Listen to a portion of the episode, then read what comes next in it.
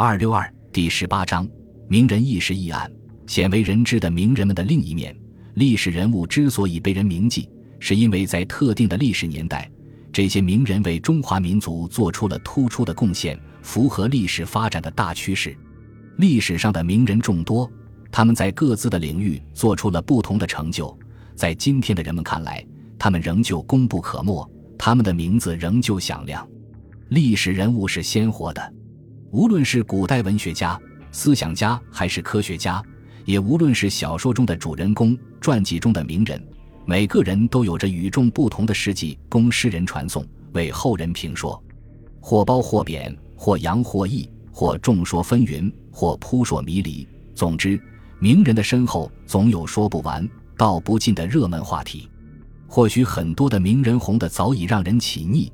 但他们光鲜的背后隐藏着的那些不为人知的秘密，却成为众人期待答案的谜。本章的议案故事都是围绕历史上的名人而展开的。在阅尽名人的著作、成就及辉煌史之后，这些名家身世探奇以及一些鲜为人知的经历，或许能为我们增添一种别样的趣味。